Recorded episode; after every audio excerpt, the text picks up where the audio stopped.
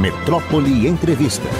Pedro Dória, jornalista, escritor, editor do site Meio, que é muito bom. Eu participo dele, acompanhando e tenho muita alegria de conversar com Pedro Dória, essa figura maravilhosa que escreve livros ótimos e tá, faz esse jornalismo sério, positivo, operante. Pedro, bom dia, que bom conversar com você de novo. Tudo bom, Pedro? Tudo bom, Mário. Sempre um prazer estar aqui contigo. rapaz, rapaz, eu acompanho você e acompanho esse seu site meio que realmente é muito, mas muito bom. Vocês podem, que estão nos ouvindo, que estão nos vendo, entrar, acessar, que vocês vão gostar. É uma forma inteligente, decente, séria de ser informado. Pedro, é, você produz inclusive alguns vídeos muito interessantes. Eu queria começar assim, perguntando a você: Zanin pode realmente se transformar num grande erro do presidente Lula? Mário, eu acho que sim. Tem. Eh, vamos, vamos começar com a questão do ponto de vista, evidentemente. Partindo-se do princípio de que uma das preocupações do presidente Lula, como um político de esquerda, é deixar um legado progressista para o Brasil, ou seja, um, um, um, processo de expansão de direitos, é, Zanin se torna um problema, porque os votos dele têm sido consistentemente em par com os dois ministros bolsonaristas da, da corte. E, e isso não era esperado. Agora, a questão, no fim das contas, é o seguinte: os congressos estão travados. Isso não é só no Brasil, isso é no mundo. Os congressos nacionais estão travados. Eles não conseguem enfrentar as grandes questões da sociedade. Aí a gente não está entrando no mérito de se é para ser a favor ou é contra, mas tem muitas questões, né? Casamento homoafetivo e de mais direitos para a comunidade LGBTQIA, ampliação de direitos para mulheres, a questão do racismo no Brasil, que é que é gravíssimo, evidentemente, e, e o fato de que uma quantidade imensa de brasileiros não tem as mesmas oportunidades que outros. Esse é um país que, dependendo do CEP em que você nasce, você não vai ter acesso a uma boa escola, você talvez não consiga nem acesso à educação com um mínimo de qualidade que possa te permitir é, sonhar com ir para uma universidade. É, é, essas questões todas da sociedade, elas não são encaradas pelo Congresso Nacional. Para não falar de coisas como aborto, como drogas, como né, o que que legaliza, o que que não legaliza, o que que descriminaliza. Nesse ambiente que os congressos nacionais não encaram esse tipo de coisa, e o nosso Congresso Nacional não encara esse tipo de coisa, o que que acontece? As pessoas acham que têm direitos, elas vão para a justiça. E quando sobe na justiça, bate no Supremo Tribunal Federal. E sem leis específicas, o Supremo olha para a Constituição e diz: bem, dados esses direitos todos que a Constituição estabelece, a gente vai para onde? Como que a gente interpreta a Constituição? O Supremo é uma corte constitucional. Então, o texto da Constituição está lá, mas a interpretação do texto que vale é a que os 11 ministros do Supremo fazem. Hoje nós temos três ministros conservadores, se a gente contar com Cristiano Zanin. Dois foram indicados por Jair Bolsonaro, um foi indicado, pasme, por Luiz Inácio Lula da Silva. O problema é o seguinte: o próximo presidente, aquele que vai chegar ao governo em 2026, é, que vai ser eleito em 2026, ele vai ter três ministros para substituir. Gilmar Mendes, Luiz Fux e Carmen Lúcia. Todos se aposentam no mandato do próximo presidente eleito ou da próxima presidente eleita. Não é absurdo um cenário em que um bolsonarista, ou seja, alguém que representa não só um conservadorismo, mas um reacionarismo mesmo, é, chegue ao governo. Se isso acontecer, Mário, e essa pessoa nomear três ministros conservadores, teremos seis ministros conservadores.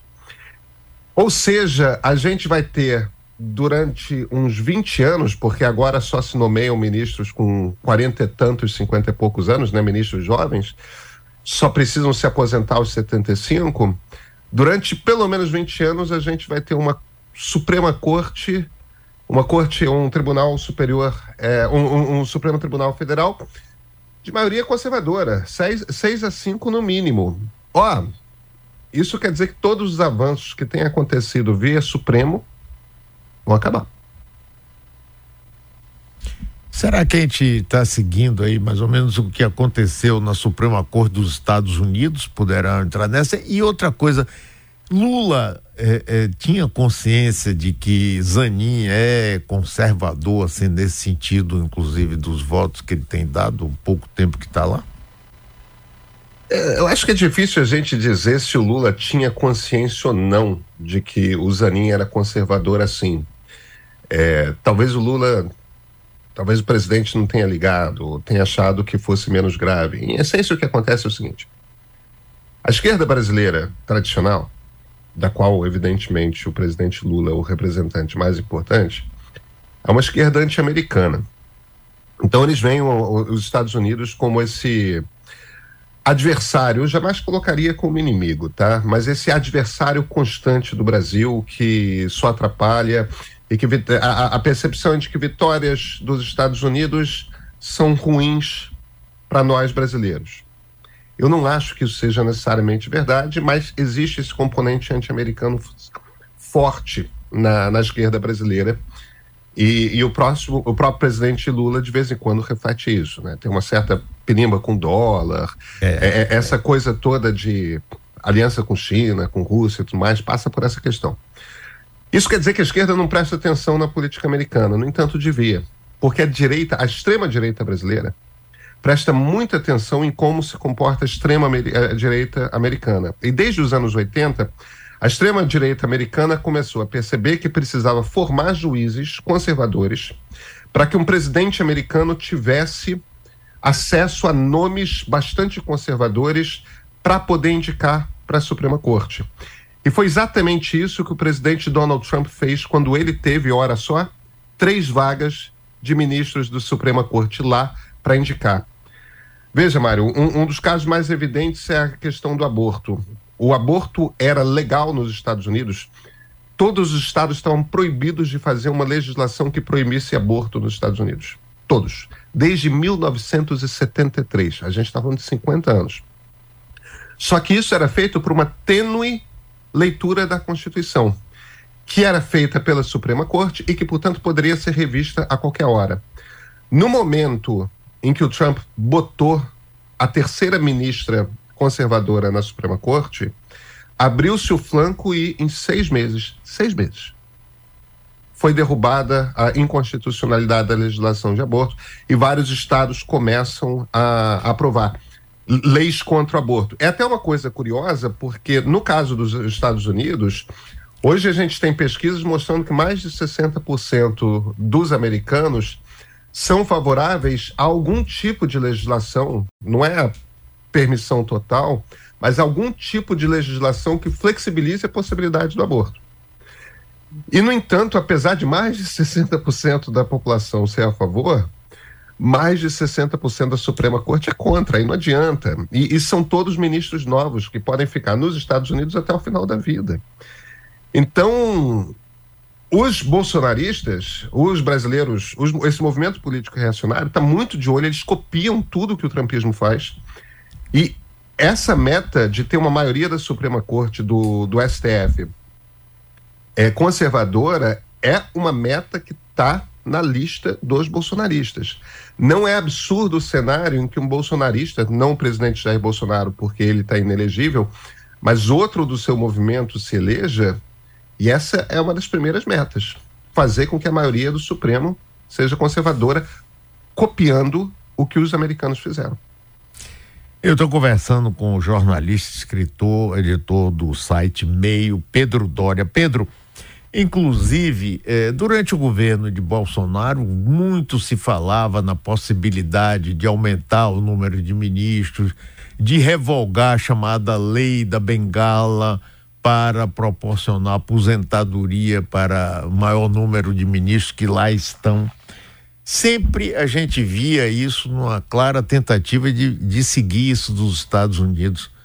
E é muito engraçado esse negócio. Você lembra que no final já do governo de Trump havia uma resistência a ele indicar essa juíza, essa ministra conservadora. Havia toda uma tentativa, não, agora não dá, já está perto de acabar o governo. Empurrou e foi, e a gente viu essa mudança aí. Então, é, essa coisa, você acha que.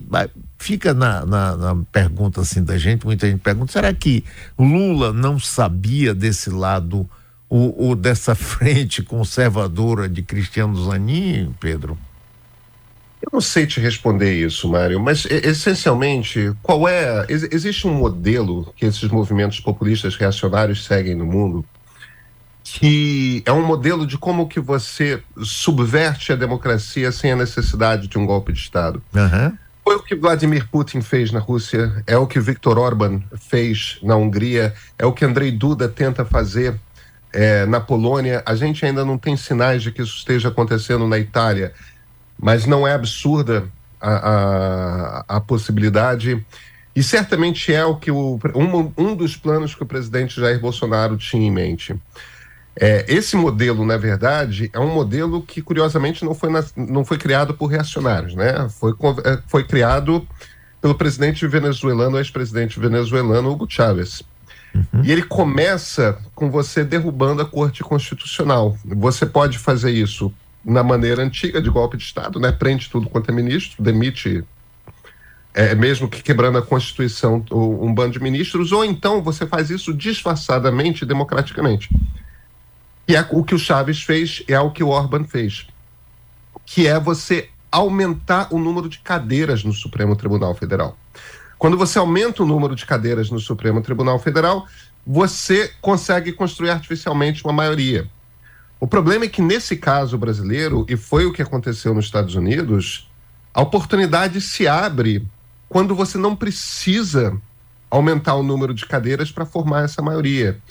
E isso, evidentemente, é uma coisa na qual o Lula não prestou atenção. Por que, que o Lula escolheu o Zanin? Ele, a explicação que o presidente deu é que o Zanin tinha crescido muito tecnicamente, esse tipo de coisa. Não é verdade. O Lula deu essa cadeira para o Zanin como presente presente de agradecimento. O Zanin foi o defensor dele na Operação Lava Jato. Lula é extremamente grato a ele. Eu acho que qualquer pessoa pode compreender essa gratidão o problema é que quando um homem público, um. Você sabe disso, né, Mário? É... Quando um homem público é eleito, uma coisa são os interesses pessoais dele, outra coisa completamente distinta são as obrigações que esse homem público tem perante seus eleitores e perante os eleitores que não votaram nele. Isso quer dizer que você não pode nunca misturar os seus interesses pessoais com os interesses da nação. Lula colocou lá o Zanin como um presente pessoal para o advogado que o tirou da cadeia. Tudo bem, isso é um problema. A gente compreende a emoção, o sentimento, mas a gente não pode permitir que um homem público faça isso. Lula colocou o Zanin no, no Supremo também por passar do, pelo princípio de que será sempre um voto a favor dele pessoalmente Lula, se houver algum outro tipo de lava-jato, alguma uhum. outra confusão desse tipo. A gente tem uma palavra para isso no Brasil, é, é, que é uma palavra que, de certa forma, foi popularizada pelo Raimundo Fauro, que escreveu um livro sobre chamado Os Donos do Poder. Sim. E, e, e, e a palavra é patrimonialismo. É quando alguém que tem poder público usa aquele poder em seu favor próprio, em seu benefício pessoal. A ação do Lula o patrimonialismo no Brasil, Mário, não tem cor, não tem raça, não tem credo, não tem ideologia. Vai da direita à esquerda. É uma coisa absolutamente generalizada. Eu tenho certeza de que você já viu muito disso aí na Bahia. Com certeza. Pois é. E o Lula foi um patrimonialista na velha tradição brasileira, botou alguém pensando nos seus interesses pessoais num cargo da maior relevância e ao fazer isso, está descobrindo, está todo mundo na esquerda meio pasmo com o tipo de voto que o Zanin está dando. E a preocupação é de que isso continue. se o Lula tinha pista de quão conservador o Zanin ia se mostrar como ministro do Supremo, ele achou que essa era uma questão menor. A minha impressão é de que se ele prestasse um pouco mais atenção na política americana, ia perceber o risco que é isso. Lula está contando com o fato de que vai se reeleger na próxima eleição. Isso não é dado. Ele só está no primeiro ano do mandato, não sequer terminou esse primeiro ano. É um cenário muito mais difícil internacionalmente do cenário que ele encontrou em 2002. E o movimento da extrema-direita ainda é muito forte no Brasil. Pedro Dória, é, você estava falando desse movimento no sentido de se chegar a uma ditadura, um regime forte, sem haver um golpe militar. Tem um caso também que me chama muita atenção recentemente, que é do presidente de El Salvador, Naíbe Bukele, que está fazendo exatamente esse caminho, mas com o populismo e um apoio popular fantástico. É o que Jânio Quadros tentou fazer aqui no Brasil, por exemplo, né? montado naquela eleição fantástica que ele teve. Você vai pegar o povo e mostrar, olha, vamos acabar com a corrupção, vamos acabar com esse negócio, vamos isso, vamos aquilo, não faz nada. Esse Naíbe, ele diminuiu o número de municípios, diminuiu o número de deputados, está fazendo tudo e o povo só aplaudindo, aplaudindo, aplaudindo, daqui a pouco eles vão ver o troco. É esse, mais ou menos, esse modelo que a Turquia também fica caminhando por aí, não é, Pedro? É, é, Mário, perfeito. É, é isso mesmo. É, e, e, esses presidentes eles gostam de gestos fortes, tudo mais.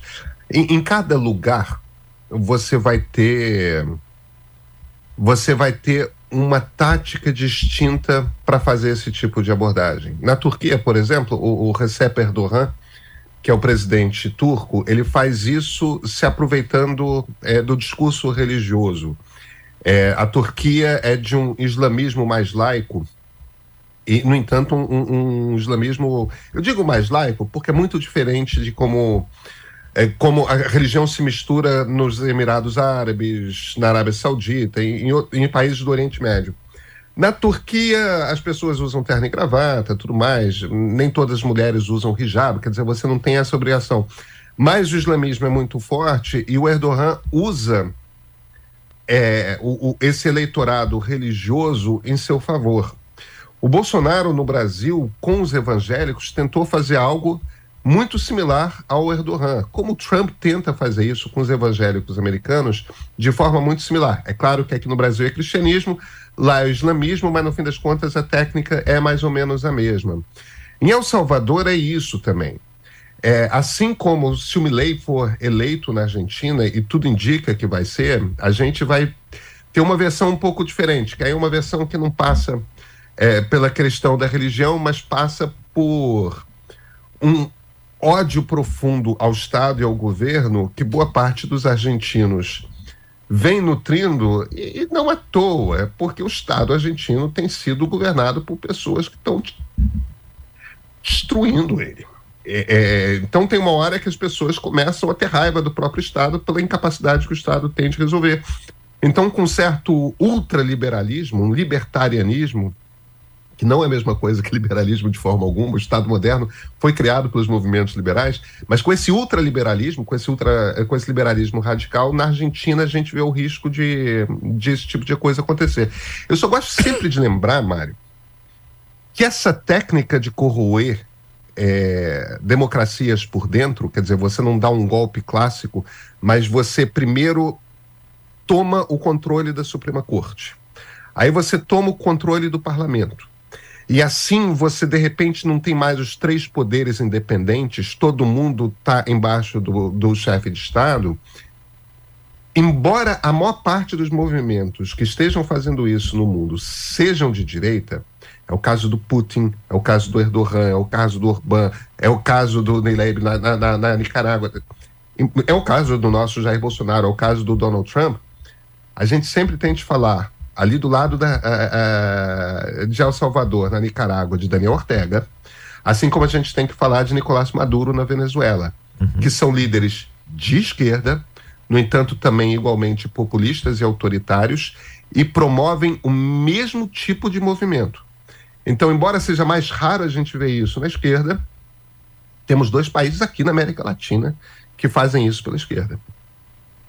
É, inclusive esse caso de Nicarágua, rapaz, é barra pesada mesmo lá. E a Venezuela, né, que o Brasil fica nesse namoro. Agora, eu estou conversando com o jornalista, escritor Pedro Dória, editor do site, você quer estar tá bem informado, vá lá, meio. Fantástico, fantástico.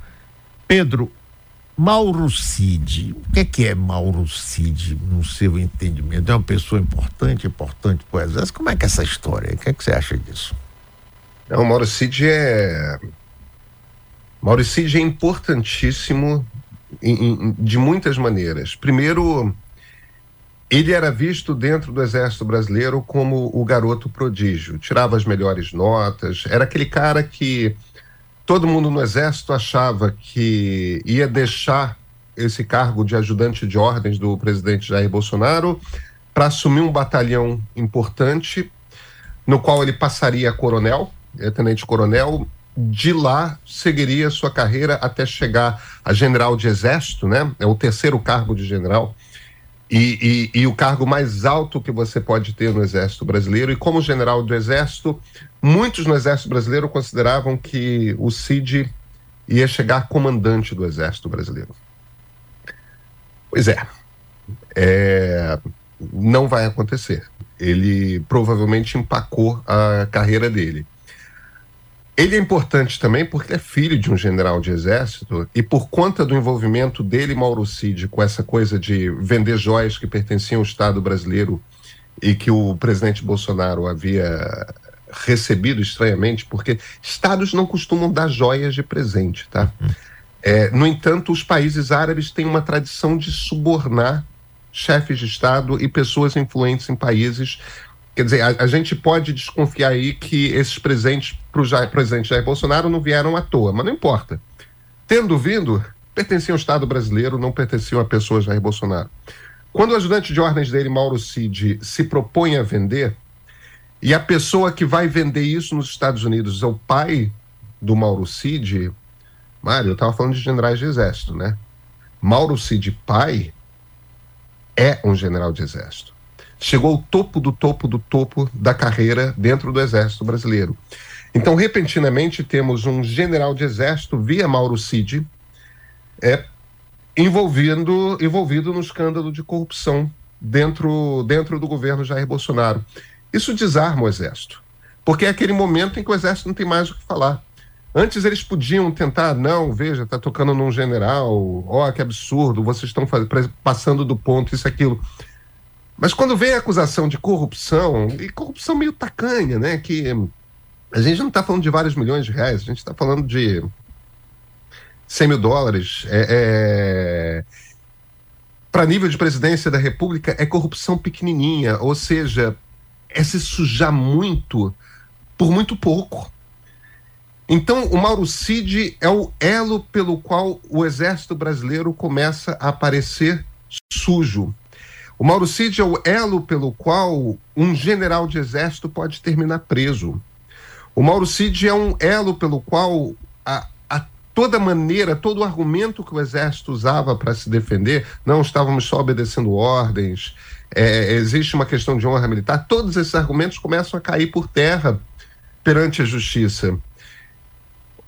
O Mauro Cid é o elo que vai permitir aos brasileiros possivelmente punir, enfim, militares pelo envolvimento com a tentativa, aí sim, não de um golpe leve, mas de um golpe de Estado real, de um golpe militar real.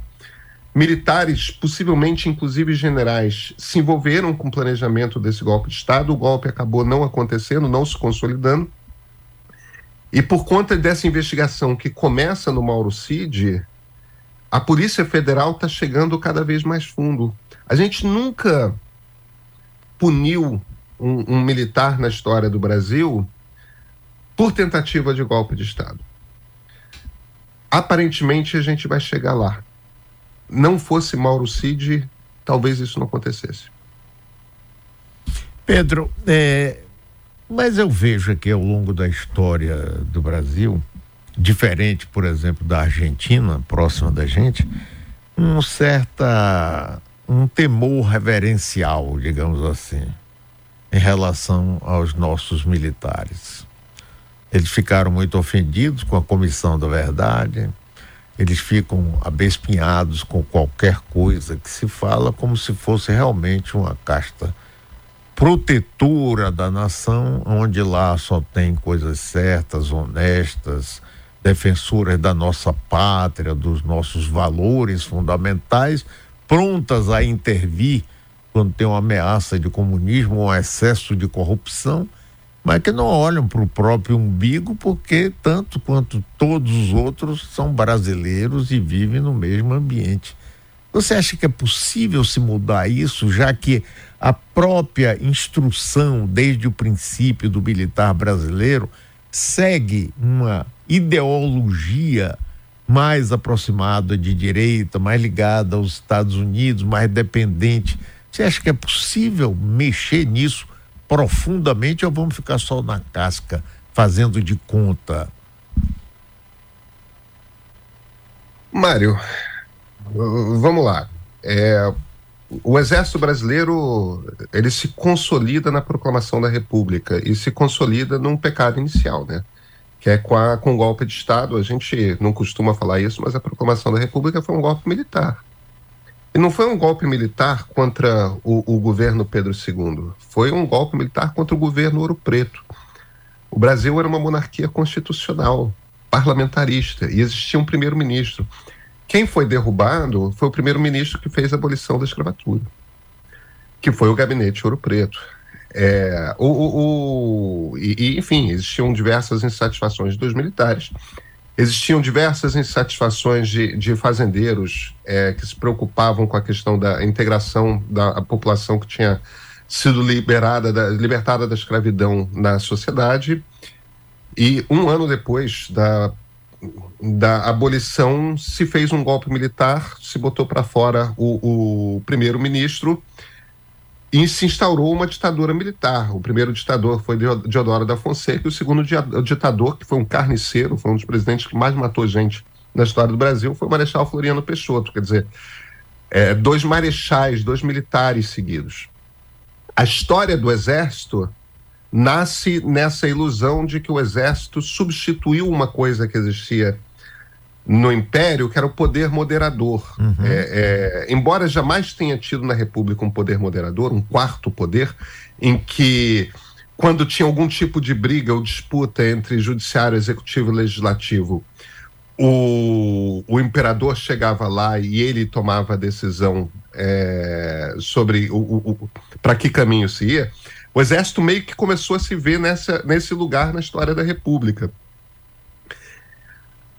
A gente tem que fazer duas coisas.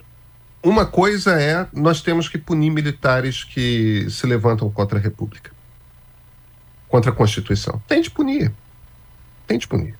Por quê? Porque quebrou a lei, como qualquer cidadão. Cidadãos, quando quebram a lei, são julgados, se condenados enfrentam algum tipo de punição. Agora, independentemente disso, aí eu acho que não acontece nesse governo. Os civis têm que assumir o, a maneira como os militares são formados. Do que, que eu estou falando? Um, um, um, oficial começa pela Academia Militar de Agulhas Negras, uhum. aqui no estado do Rio de Janeiro. Hoje, os militares decidem qual é o currículo. Não pode. Eu, a, a, a, o que eu faria, se eu fosse presidente da República, é a gente chama civis, faz convênio com todas as universidades federais. Tem excelentes universidades federais no Brasil. A UFRJ, a Federal de São Carlos, a Federal da Bahia é uma excelente escola, Federal de Minas, Federal de Juiz de Fora. Tem excelentes universidades federais no, no Brasil. Então, curso de história, curso de sociologia, esse tipo de coisa, bota professor de universidade federal para dar essas aulas. Não tem motivo de ser militar para dar esse tipo de curso. E vão aprender a história do Brasil que todos os brasileiros aprendem. No, no, nas nós, vindo pelos nossos melhores historiadores. Isso é bom, por um lado, porque a gente começa a mexer na maneira como eles entendem o Brasil, eles vão começar a aprender sobre o Brasil como qualquer outro brasileiro aprende. E não por uma versão particular da história que só eles têm. E por outro lado, a gente vai começar a botar sociólogos, historiadores, antropólogos dentro que vão poder começar, enfim, a estudar por dentro o exército e começar a compreender por dentro o exército. Eu acho difícil que o presidente Lula tenha poder e tempo para fazer uma intervenção dessas, porque vai exigir um desgaste.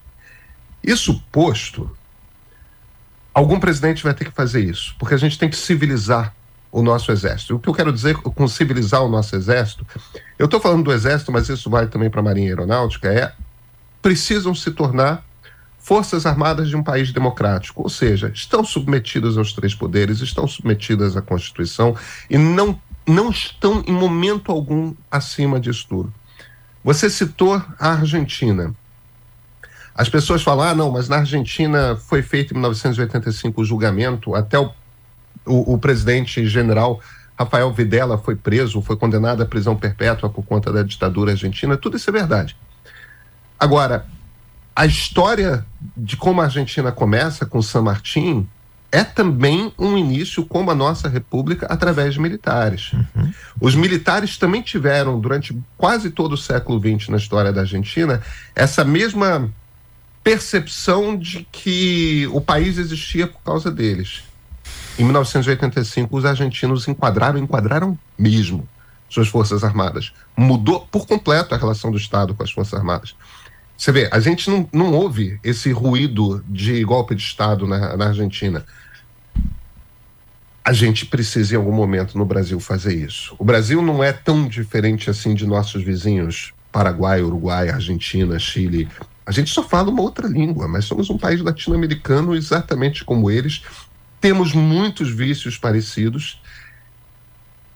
Não tem por que a gente não consiga resolver esse problema se eles resolveram. Pedro, Pedro, que maravilha conversar com você, viu? E acompanhar como eu acompanho diariamente o site Meio. Olha, é uma recomendação séria. Vá lá, você vai gostar, participe, apoie. Isso é fundamental para uma imprensa livre que tem no Brasil né? E está aí. E Pedro é uma das peças chaves nessa história. Muito obrigado, viu? Sempre bom conversar e te acompanhar, Pedro. Gentileza sua, Mário. Muito obrigado a você pelo convite. É só chamar de volta que eu volto. Valeu. Pedro Dória, grande jornalista. Rapaz, esse site dele, meio, é fantástico.